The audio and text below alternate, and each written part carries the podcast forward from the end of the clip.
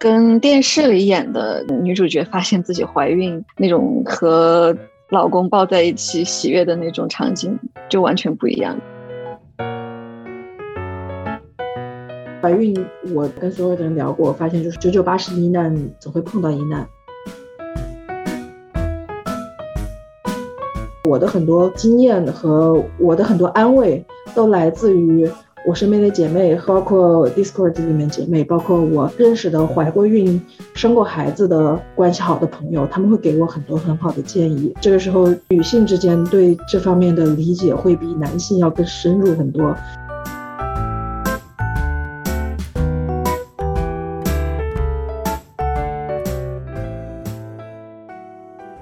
大家好，今天是一个合作的活动。虽然有人说这是我跟我合作的活动，因为这个是我们论坛和奥妈妈这个播客的一个合作活动。因为我们也希望有更多的播客可以跟我们他乡论坛一起合作，来进行这样子的线上的播客录制。我们简单的介绍一下我们论坛。我们论坛的话，Women Overseas 他乡论坛是目前有几位在美国和英国生活的女性发起，希望为女性提供一个私密的、可以自由表达。彼此支持、共同成长的平台啊，我们会定期组织分享会。今天是我们的第十八期分享会了。前几期的话题的话，也有涉及职业啊、移民、生活等等等等等等话题。欢迎大家在任何地方搜索“他说分享会”，都可以找到我们所有的音频和文字的分享。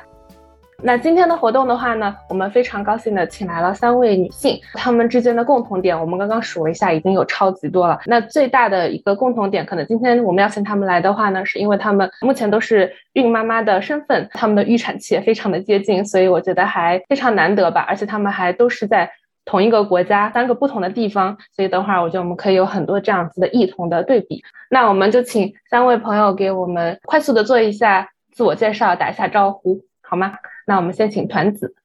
大家好，我现在是在那个 UBC 读书，然后我不是一般的 PhD，虽然我年龄上很大了，这边读这种授课课程的，所以我已经是一个两岁的小女孩的妈妈了。然后这是我第二个宝宝，她也是女孩，所以我还挺期待以后有两个姐妹在一起的生活的。哇，那听起来很棒，也很辛苦。我们一会儿可以仔细的聊一下这一块的内容。那我们下面请 Bamboo。啊，大家好，我是 Bamboo。我个人觉得我不算。高龄产妇，但是在我家长的定义里面，我算是高龄产妇，因为我今年三十三岁了，然后这是我的第一胎，现在在加拿大的蒙特利尔，我是做那个影视后期特效制作的。好的，谢谢颁布。那我们请 Willow。嗯，大家好，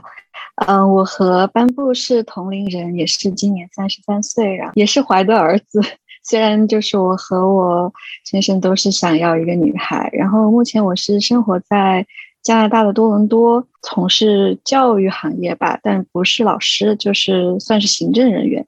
啊，我可以再补充一句，我算是真正的高龄产妇，我今年已经三十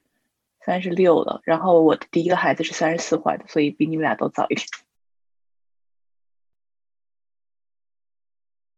我今天有一个预感的话，是今天可能又会变成一个加拿大移民安利现场，因为每一次跟加拿大的朋友聊任何跟那种社会议题相关的话题，都觉得嗯非常的好。那我们今天的话就进入到正式的分享中。如果大家有什么问题的话，可以随时在 chat 里面。这就是我们做直播的这个意义。刚刚大家已经介绍过自己的年龄，可以请大家说一下目前的怀孕的现状以及你们的预产期吗？我先说吧，呃，我的现状也没有什么特别，现在是 third trimester 嘛，然后他在肚子里面天天蹬蹬蹬蹬的很用力，就会有那种夸一下你会觉得真的很疼的那种那种一脚。我就在想，我怀老大的时候到底有没有？好像已经想不起来了，好像老大没有踹这么厉害。不知道你们两个有没有就会想说啊，要 keep 一个 a pregnancy journal 啊什么的，但是事实上是就是三天打鱼两天晒网，写到。大概写了个五周，写了个十三周之后就再也没有写了，所以现在已经完全想不起来第一个孩子是什么样子。我的话，预产期是十月十四号，但是肯定不会在十月份生，肯定会在九月份生。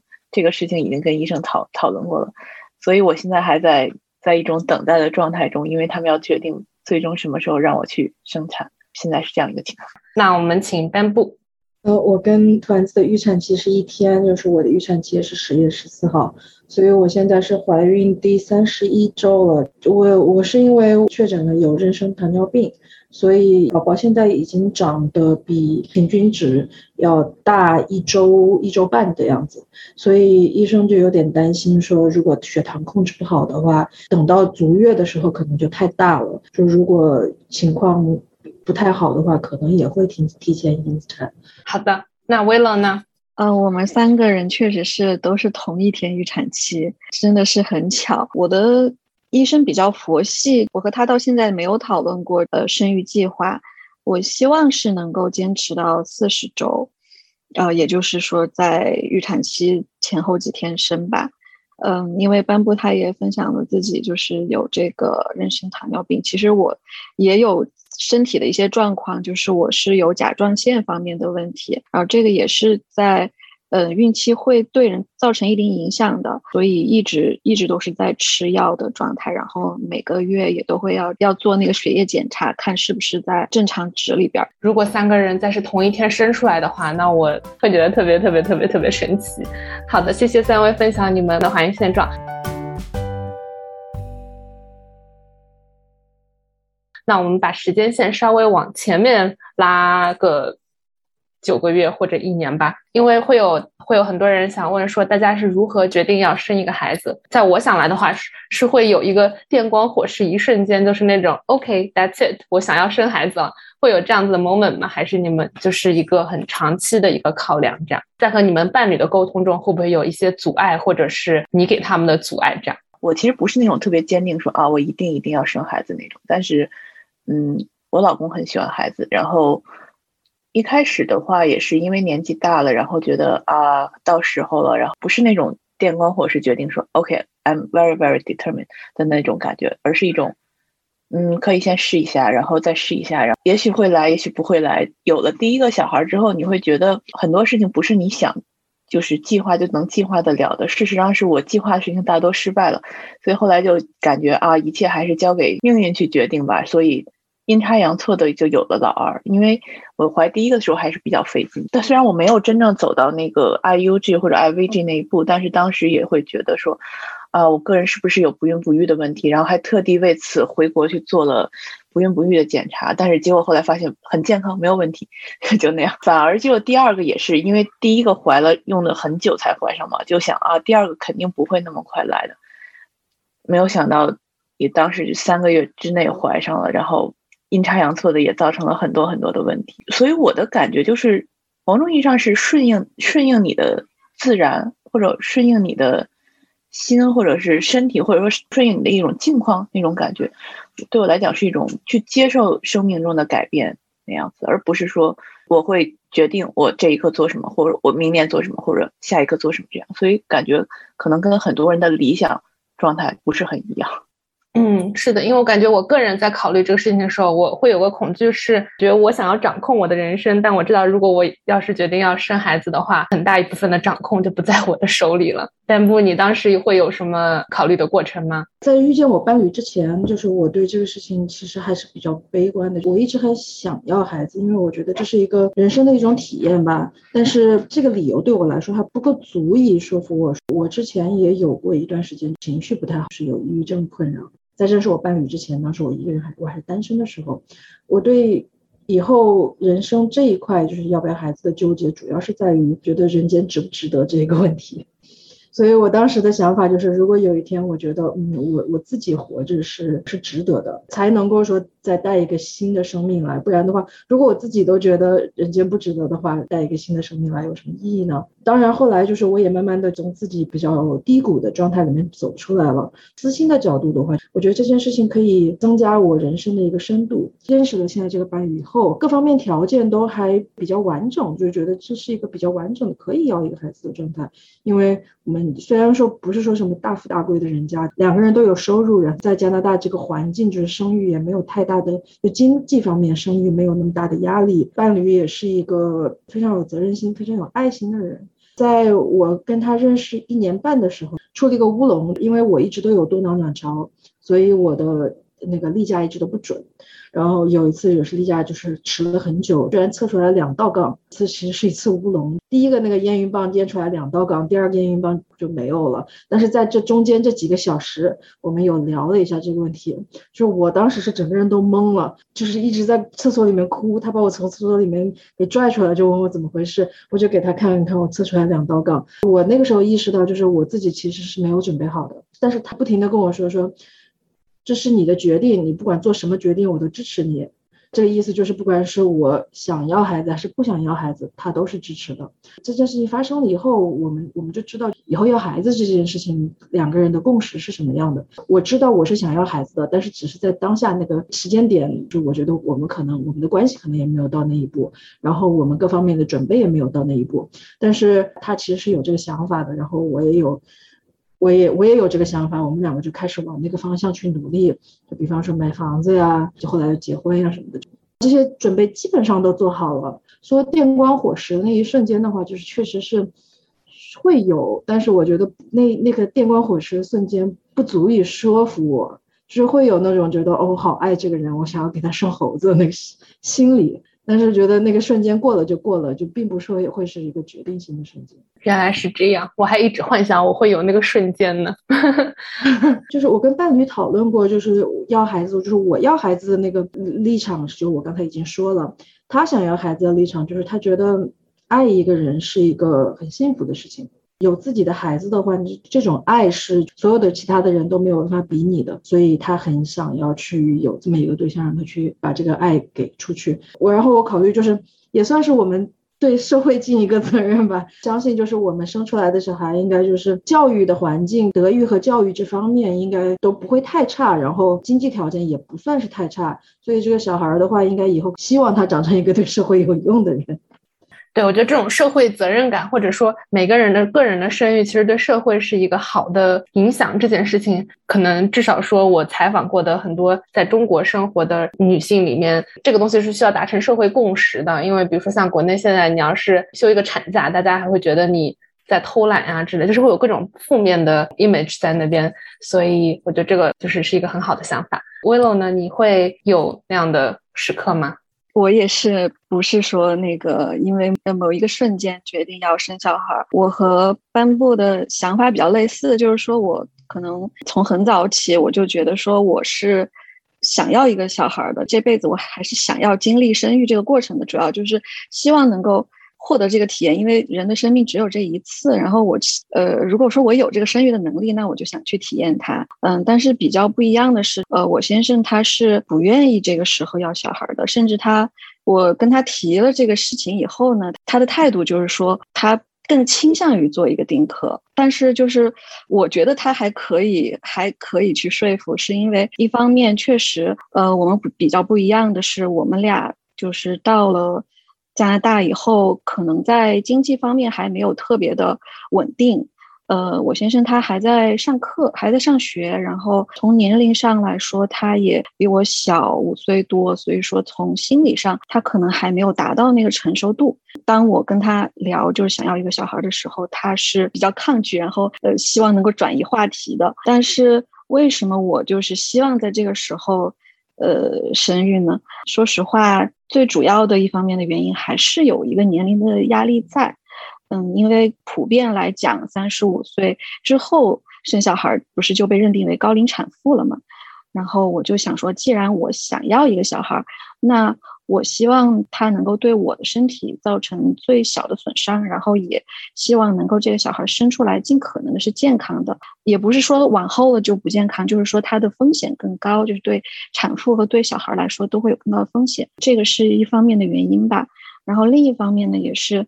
呃，就像我的那个自我介绍一样，嗯，我其实也是正在考虑想要转行，然后我就想说，如果说我现在去转行，然后我刚刚换到一个新的行业。换到一个新的公司，呃，再开始生小孩儿，那可能不太合适。我还不如趁我现在，嗯，不想在这儿干了，然后我先把这个小孩生了，然后我再去，呃，趁这个我休产假的时间去学习，不管是自学还是上个什么课，然后之后再去找工作。我觉得对我来说就是一个非常理性的一个决定和安排，然后最终算是成功的说服了。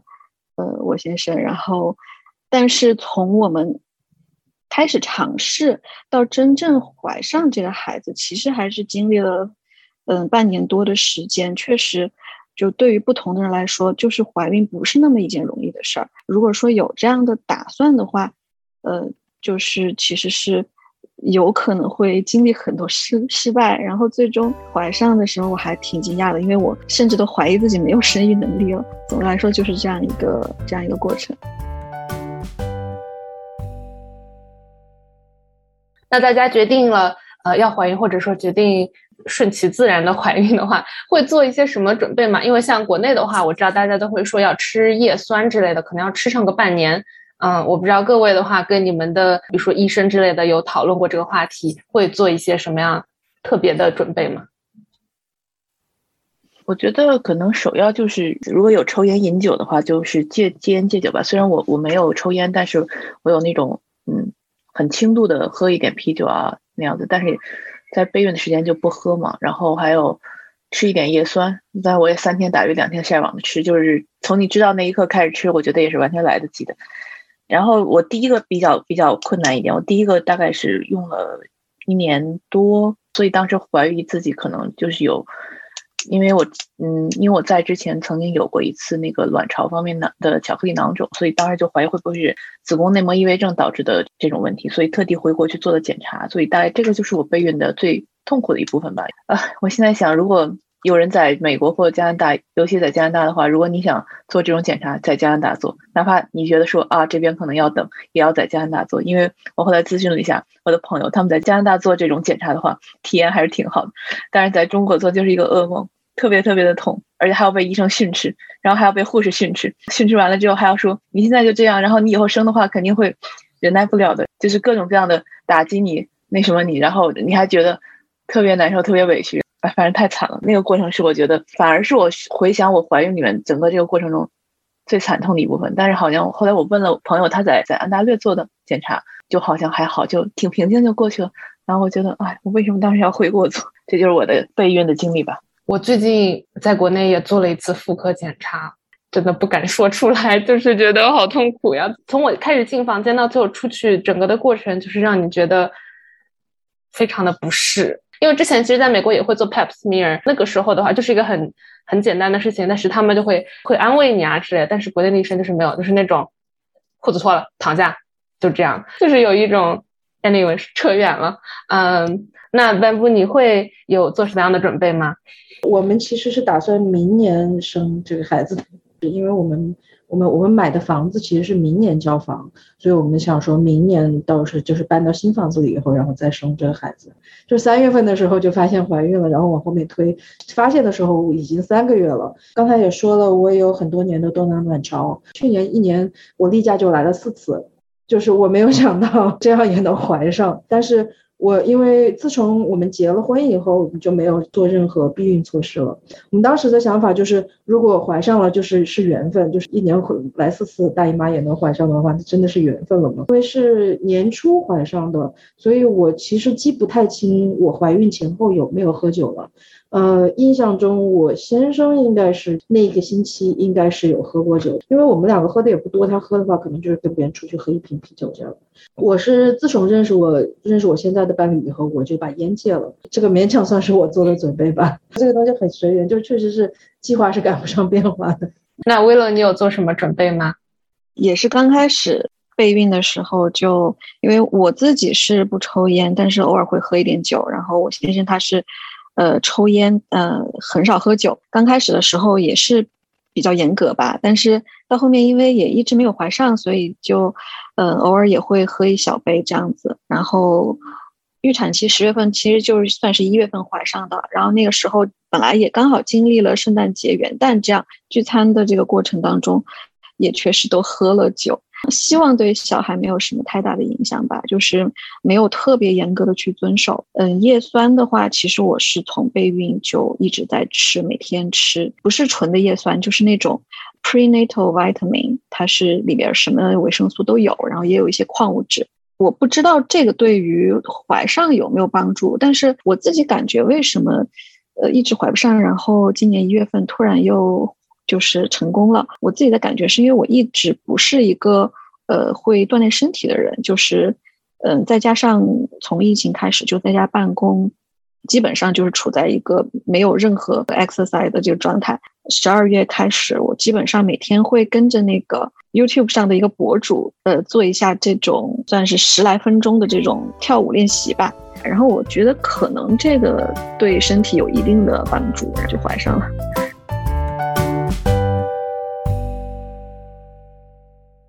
接下来的话，请大家分享一下你们知道自己怀孕的那个瞬间的心情以及环境之类的，可以吗？我很喜欢知道别人知道的那一个瞬间是怎么想的。第一个孩子的时候就挺不敢置信的，因为因为尝试了很久都没有嘛，反复的就是说啊，是不是真的？说肯定不是，就跑去买了三个还是四个验孕棒，不同牌子。在那边反复的试，然后就在这边算概率，说啊，一个的正确率是百分之九十九，那么四个的话就是还不正确的概率就很低了。然后，然后说啊，那赶紧再去看医生这样子。第二个就也是比较意外，但是因为有了第一个嘛，就就感觉稍微觉得没那么惊喜。第一个的话就更慎重一点，都说老大当那什么，老二当猪养，所以第二个会感觉轻松一点，主要是一种惊讶和不敢置信的感觉吧，就当时那个。嗯，我跟团子差不多。其实一开始刚知道的时候，虽然就是心里多多少少有这个准备，知道可能会发生，但是我当时知道那一瞬间就是紧张、害怕，就是高兴的感觉。那当下是没有进入到这接受哦怀孕了这件事情，是好几天以后，就是可能好几个星期以后才会有那种哦高兴期待的感觉。一开始就是基本上全是紧张害怕，一个是怕就是生孩子疼，就是我真的是很怕疼，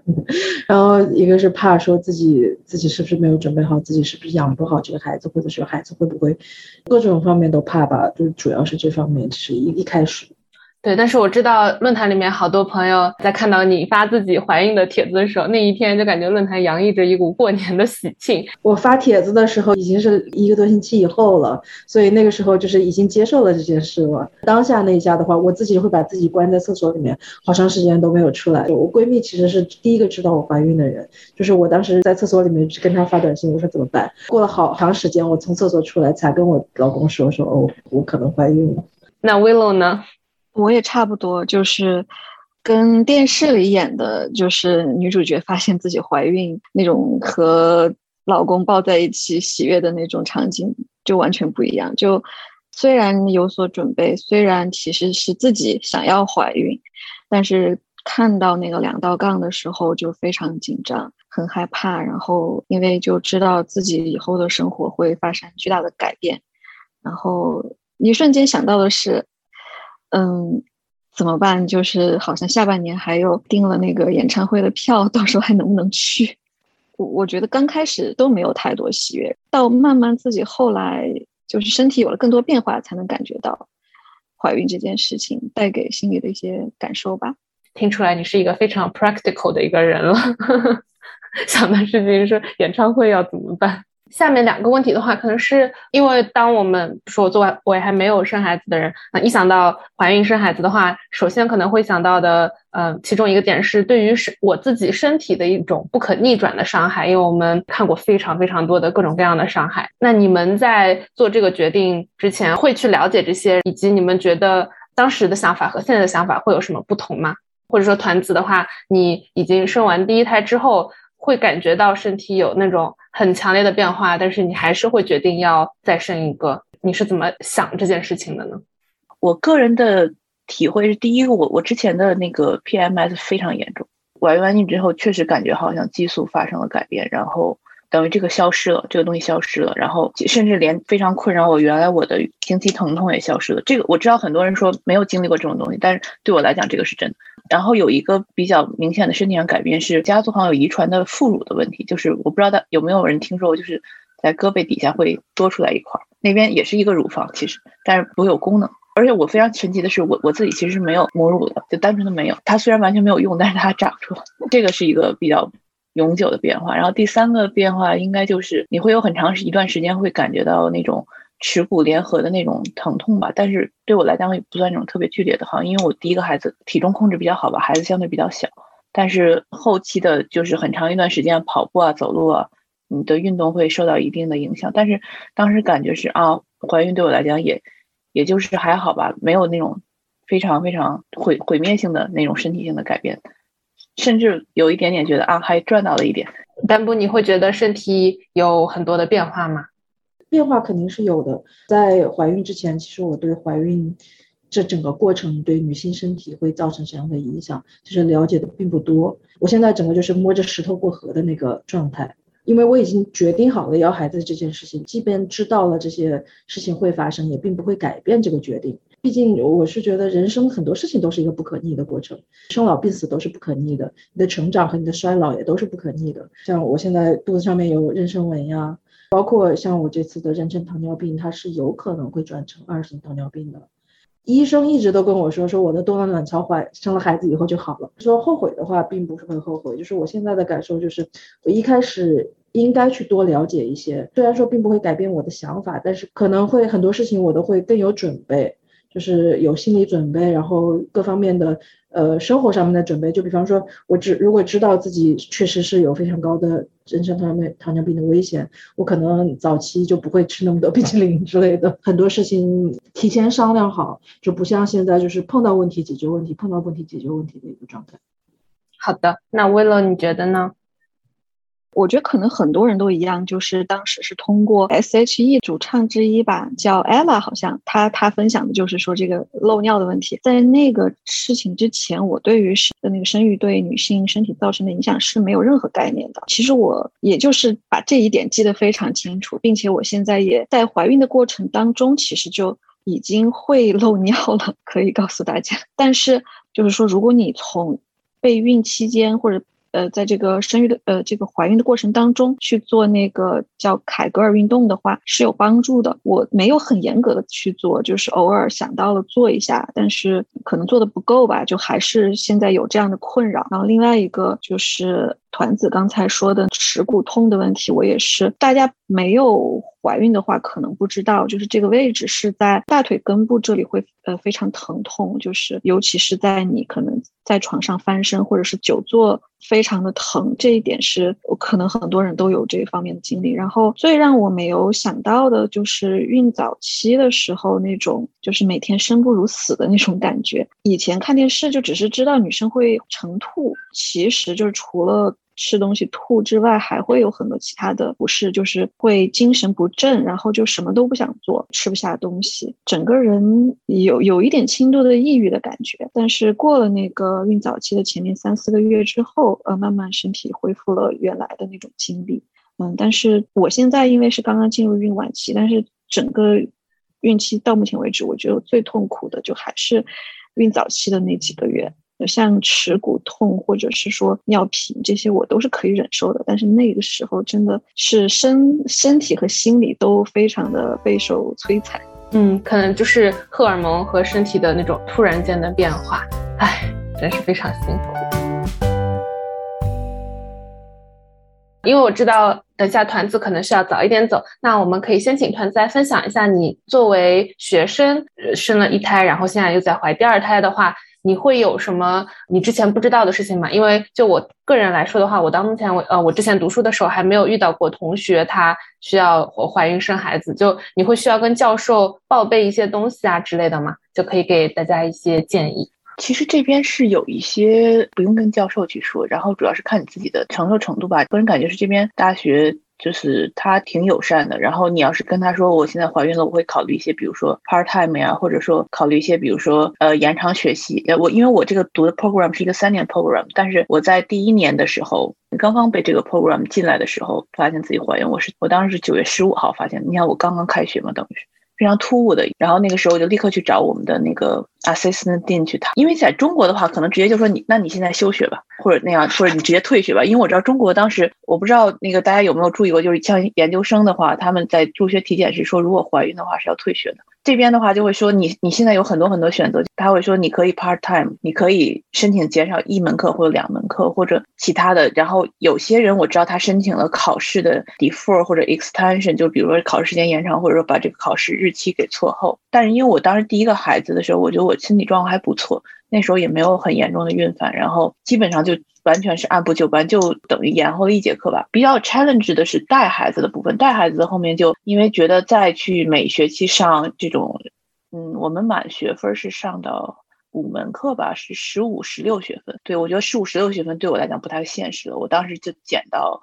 大概一年一学期是九学分，就是但是也是仍然是 full time student，因为我要保住我这个学生宿舍。但我的感觉是在学生的状态中，不管你是一个授课型的，或者是一个。PhD 二 PhD 的话基本上更加更加容易，你有很多很大的自由，你有很大选择余地，不像工作你就朝九晚五，每天都要去。所以我觉得在外国的话，感觉好像就是一个，就是说虽然也不会所有人都做这个选择，但是。不会让你觉得说啊，这这一下子我的学业就要结束了。但今年的话，是因为一些其他的原因，然后所以我还是决定在生完孩子之后再休学一年，所以又把我的项目又延长了一对。然后，而且当时决定休学的时候，最大的考虑也是我的学生宿舍，因为你都想你都休学了吗？你怎么可能还住在宿舍里吗？做出这个决定的时候，就影响这个决定的一些原因出现的相当的晚，基本上是我是八月上个礼拜才意识到我可能必须得休学，否则我没有办法完成下一年的。学业本来跟期待的不一样，这下学年是大家都回去上课，是完全是大家回到教室里去。突然意识到我可能真的没有办法再再回去了，然后我就想，那我的宿舍怎么办？因为这个时候你再去找一个附近的房子已经非常难了。因为我的大女儿现在在这边学校的 daycare 里，她是十八个月就进去 daycare，然后这边 daycare 也是就是时间比较长，是对一个对我们非常非常有帮助的一个。项目，然后我就想，我不能给他换 daycare，然后我还必须住在这边，但这边的房子非常难找，而且非常贵，当时都觉得很绝望，而且很焦虑。但是就去给学校的宿宿管写信，然后我说，像我这样情况能不能 take sick leave？基本上三天三四天，他们就说你可以，你就算一门课不选，你请病假，你也可以继续住在这边。我觉得是非常对我非常大的一个帮助吧。怎么说，在这边就是说你在学校里可能反而跟公司不一样，就是他们会比较人性化。比较宽容，会给你很多的，你去申请的话会拿到很多的 accommodation，也未见得这些 accommodation 对你就有用，但是还是挺有帮助的吧。我觉得意外的是一个比较 smooth 的过程，但是可能对我来讲最大的影响是丧失了一些跟同学的社交，因为当时第一年怀孕，因为我那时候是满课，是每学期一年是三十学分，非常非常累，上完课之后就迅速的离开教室，迅速回家。迅速回家躺平，没有跟我那一届同学有什么交流。然后，但是事实上也后来也没有交流了，因为我又把我的课程又延长，然后我现在又要休学。我我最后可能会跟我后面两届之后的同学才一起毕业。某种意义上就是失去了这个社交的一部分的，嗯，这种 connection 吧。因为像我们这种授课型硕士，就是理论上你你会跟你的同级的关系非常紧密，因为你们当时三十学分的课都是很紧密的安排在。一个小教室里上，你所有课都是跟这些人，都是跟这些人上，但是感觉也还好吧。好，这就是上学的一点感觉。听起来也还是非常辛苦，因为就光光读书我已经觉得很累了，然后还要带小孩，还要再怀孕的话，真的是非常辛苦。学校就是等于没有产假这一说，就只是你自己为自己需要想一些不同的策略嘛。啊，就是也可以叫产假，你可以直接申 maternity leave。加拿大，比如说你工作状态下，你拿 EI，它是有，哎，我不知道这个东西怎么叫，是 maternity leave pay 吗？应该是这个吗？我不太清楚。我就颁布跟那个谁 v e l o 应该比我清楚。学校是肯定没有这方面的配了，然后我们就是拿到政府的奶粉金，因为我不工作嘛，我们家收入也比较低，所以我可以从政府拿到一些奶粉金。你的收入比较低的话，你再去申 daycare program 的话，你可以再跟。这种省政，我们这边省政府有那种 daycare 的 compensation，就是你可以再申请一部分补贴，因为你读书无法照顾小孩，所以你现在必须找 daycare，或者说你必须找 nanny 的话，你可以再问政府说，我现在需要一部分经济上的支持。不好意思，我老打嗝，我觉得这也是怀孕的一个对我来讲一个很严重的影响，就是。我觉得这个这个打嗝这个问题，就从开始到末尾就没有断过。而且晚晚上躺不下去，躺平了以后就得坐起来，坐起来打两个嗝再躺下去。对对对对对，就那感觉。然后还哎呀，这个打嗝真的是太难受了。这个是我觉得比可能孕吐孕吐是更难受，对，但打嗝也很难受。对，谢谢团子分享你作为学生在加拿大怀孕以及生孩子的过程。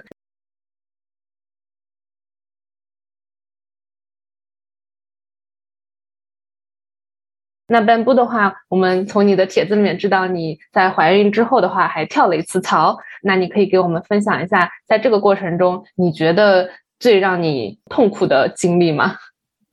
过程其实事实上是比较比较 smooth 的，压力其实我后来回想，这压力其实都是我自己加给我自己的，因为我是二月底的时候知道自己怀孕了嘛，新公司是。签的就是三月份入职，入职的时候是知道自己要要去怀孕，但是签 offer 的时候还不知道。我当时就觉得我要不要跟公司讲一下，但是我讲了以后，公司还会不会要我？然后因为当时在试用期嘛，试用期理论上是可以不需要给我任何 notice 把我辞退。所以我在想，说我试用期如果如果等到我试用期结束的话，就是已经到六月底了。六月底的时候，我就已经六个多月了。那时候讲会不会太晚？说我当时有很多这样那样的顾虑，就不知道该不该讲。我觉得这件事上面确实是，就是不要听呃国内的任何人的意见，因为那个工作环境真的是很不一样。就至少在加拿大的话，就生育这方面是非常的宽容的，跟。雇主说了以后，我才发现就是哦，大家原来都非常的非常的支持，都会跟我说恭喜，然后都在工作上面会给我一些就是包容。就比如我手手头上东西太多的话，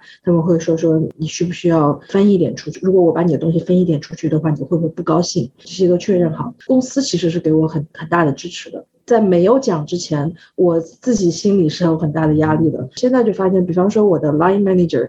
他上个星期刚宣布了自己 promotion 的消息，然后这个星期我跟他做 one on one 的时候，他跟我说他其实已经怀了二胎了，然后预产期是明年一月份。然后我当时就很吃惊，我说：“哎，那公司知道吗？”他说：“公司知道。”我当时就知道，哦，原来我的 line manager 就是公司知道他要休产假的情况下，还是有给他 promotion。这些信息如果我知道了以后，我也会对自己的 position，就是对自己怀孕的这个这个立场，就就就是安心了很多。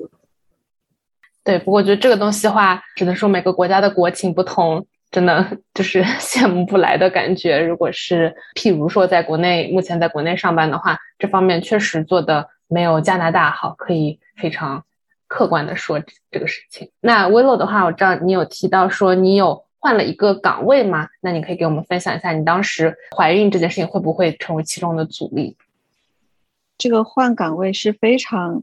最近的一件事情就是我下个星期才正式开始这个新的职位。从我内心来讲，我的原本的计划是，呃，我休产假完了之后，我就不会回这间公司了。因为之前也分享过，我想就转行，然后呃，想休完产假以后就找新的工作。因为我目前的这个职位，他会给我产假，可是本来产假期间我也呃，公司也不会给我任何的福利，因为我不是一个 permanent position。所以我本来的计划是这样，嗯，并且其实，在怀孕的过程当中，应该是在五六个月的时候，有在 LinkedIn 上有个另外的公司联系我，当时我就还是反正抱着去多认识一个人的心态跟他聊了一下，但是我当时就觉得。哎，要是我现在没有怀孕就好了，我就可以去争取去那个公司。然后我当时就觉得，哎，怀孕真的是对就是女性的这个职业发展有影响。就是因为我已经怀孕五六个月了，那如果那个时候我去人家的公司，呃，我觉得反正我还是会觉得心里面有点过意不去。就是说你去了，然后马上又休产假，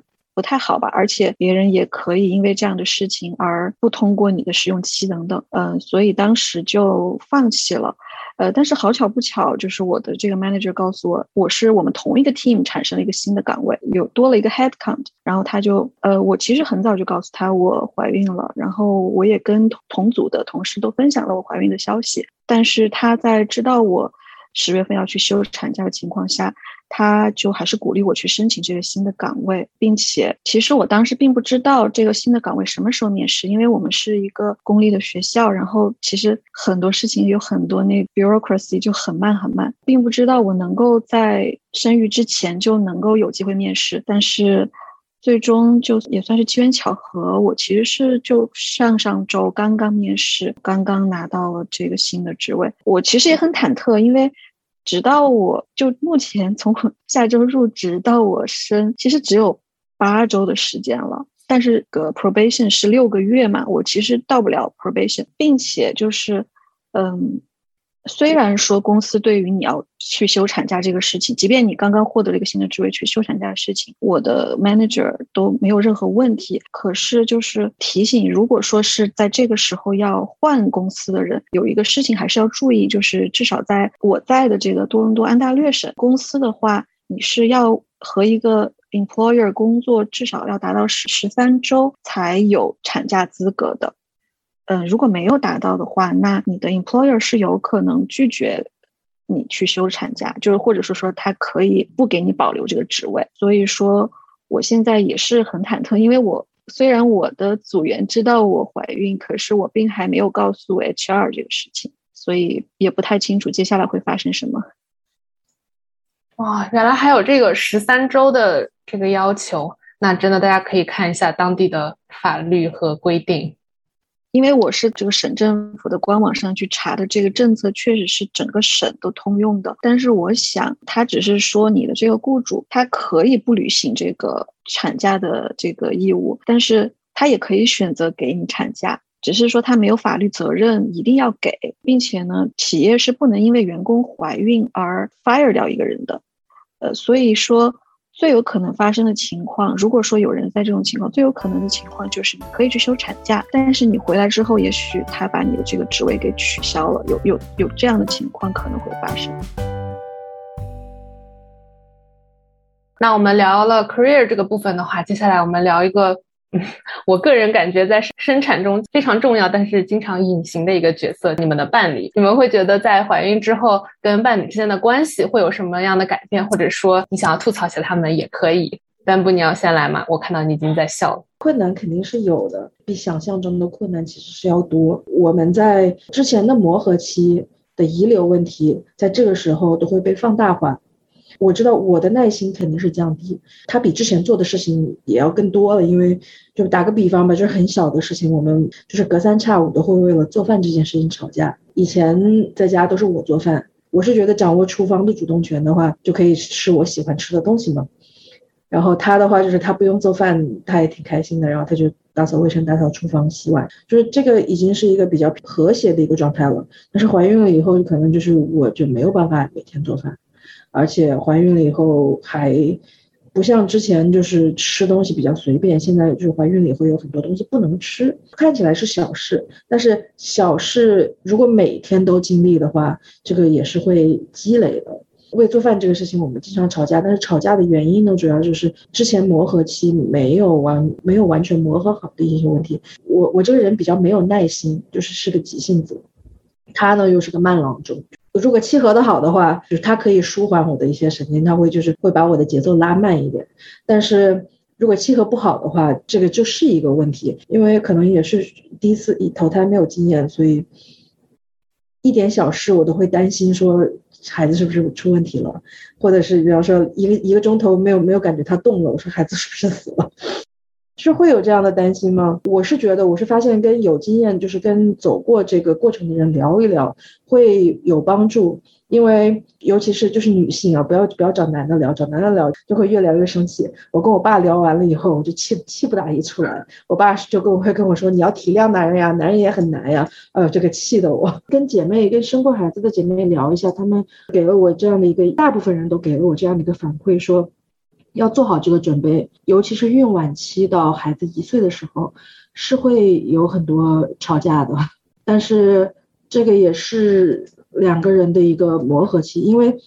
之前可能已经习惯了一两个人的一个相处的一个状态，但是加了很多家务在，然后又加了一个人 进来，就一定会把两个人的关系打破。打破重建的这个过程，大部分人的经历都是吵架，吵架也是这中间的一个沟通。如果没有吵，就是没有吵分的话，只要大方向是一致的，只要就是没有什么原则上的问题，这个关系是可以重建起来的。重建起来了以后，你们就不光是情侣和爱人，你们还是战友和队友，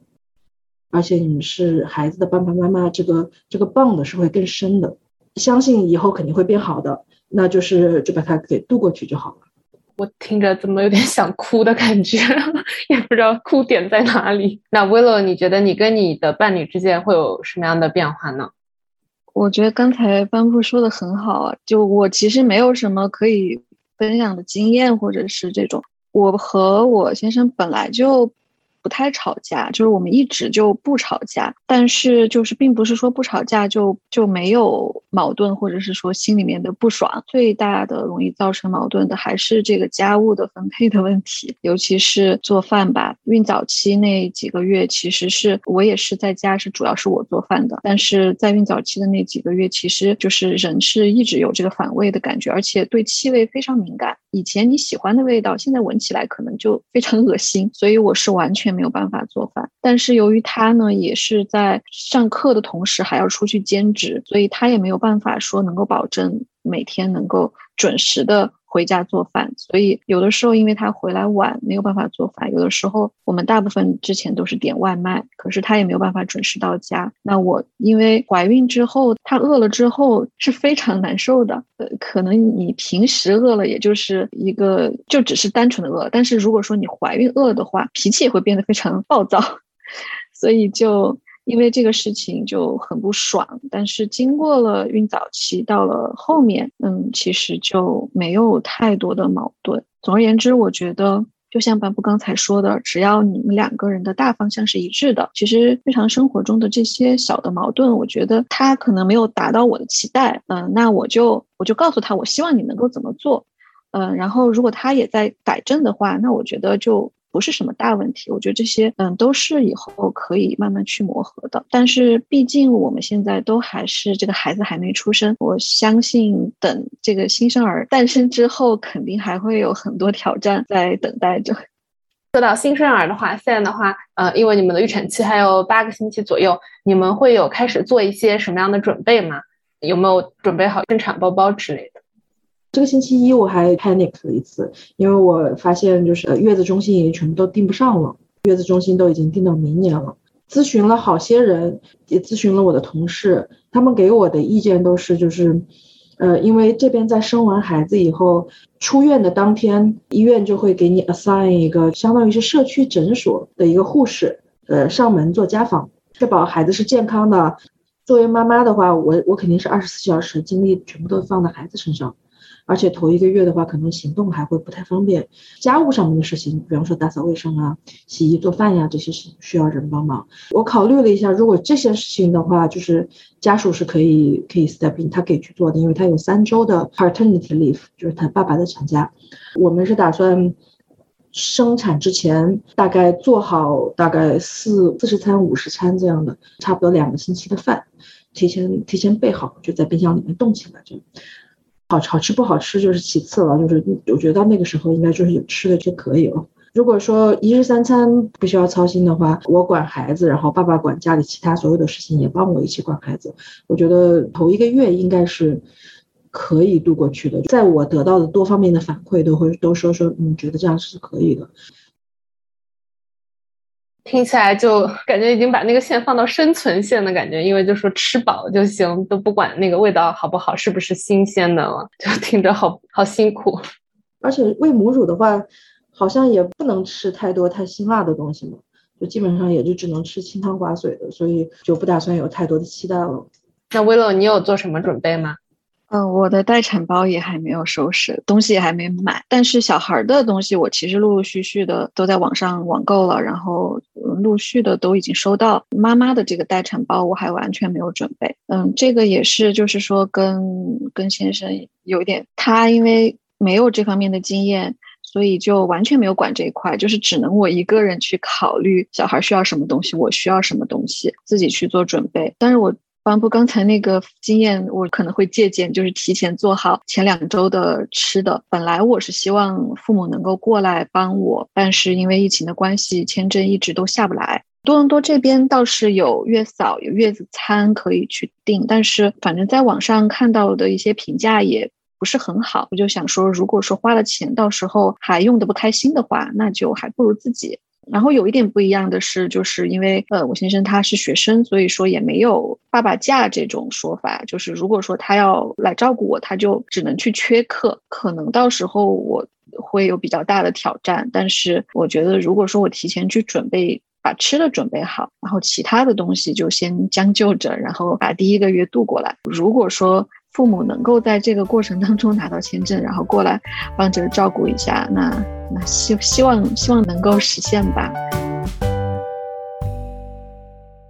那我们今天的分享快要到尾声因为我的问题快要问完了如果大家有什么还想要讨论的话题的话可以在 chat 里面打字我们可以再讨论一下。趁两位还在这里既然两位已经到了怀孕的最后阶段那你们会给像正在观望或者正在犹豫怀孕的女性有没有什么建议啊？或者是你们的一些想法，或者说是什么事情是你们等到怀孕之后才发现，哎，原来跟我想的完全不一样，或者是我之前根本没有想到过会这样。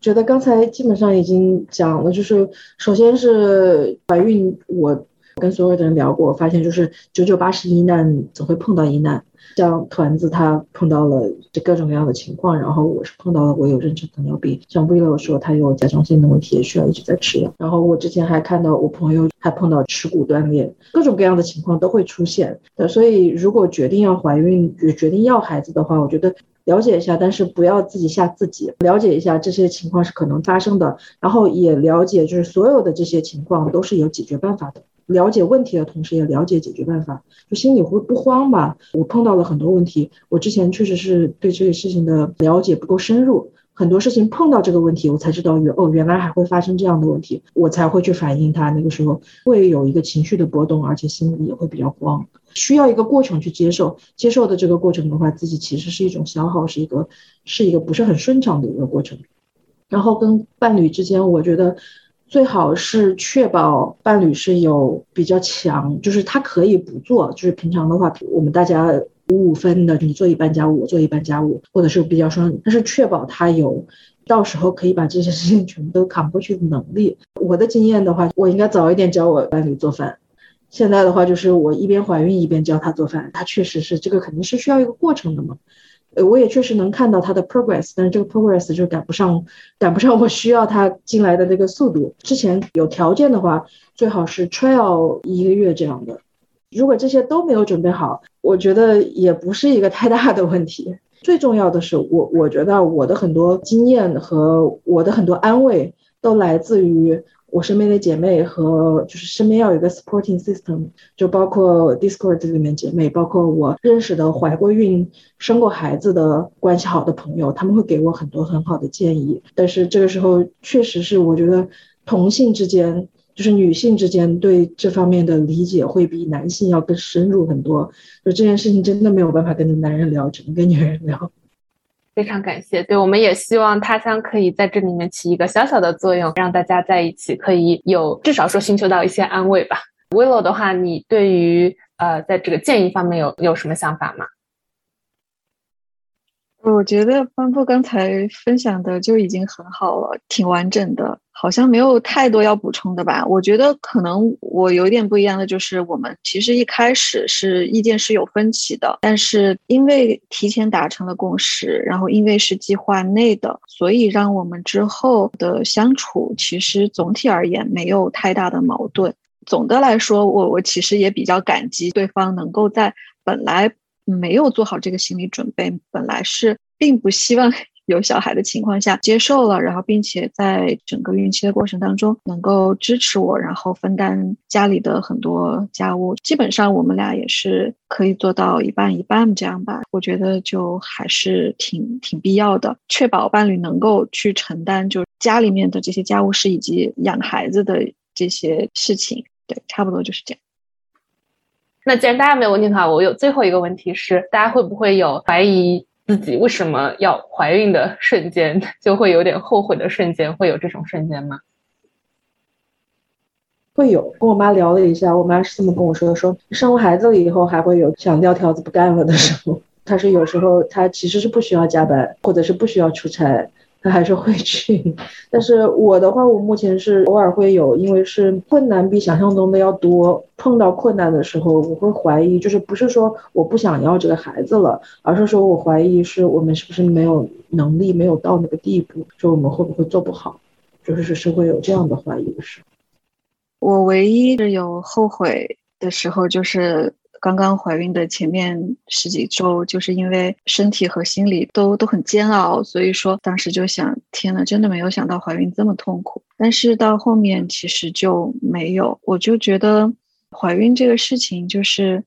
让我更理解自己的母亲了，因为其实从小我也有的时候会怪罪他，就说为什么有的时候不在家里陪我，自己要出去玩。嗯，然后我就想说，为什么会怪罪他？就是觉得好像他没有尽到母亲该有的责任或陪伴。但是自己怀孕之后，我就想看到有很多做妈妈的女性可能会有这种自责，觉得没有给自己小孩提供最好的。但是我觉得我现在的感受就是我。我没有必要自责，就是说孩子也不是我的全部，虽然说他是我很重要的一个部分，但是我不会因为我没有办法给到最好就去怪罪自己，然后并且我也因为这样就是不会再对以前小时候没有特别的去照顾自己的妈妈有怪罪的这种心理，所以我觉得总的来说，对我而言到目前为止都是一个比较正面的经历吧。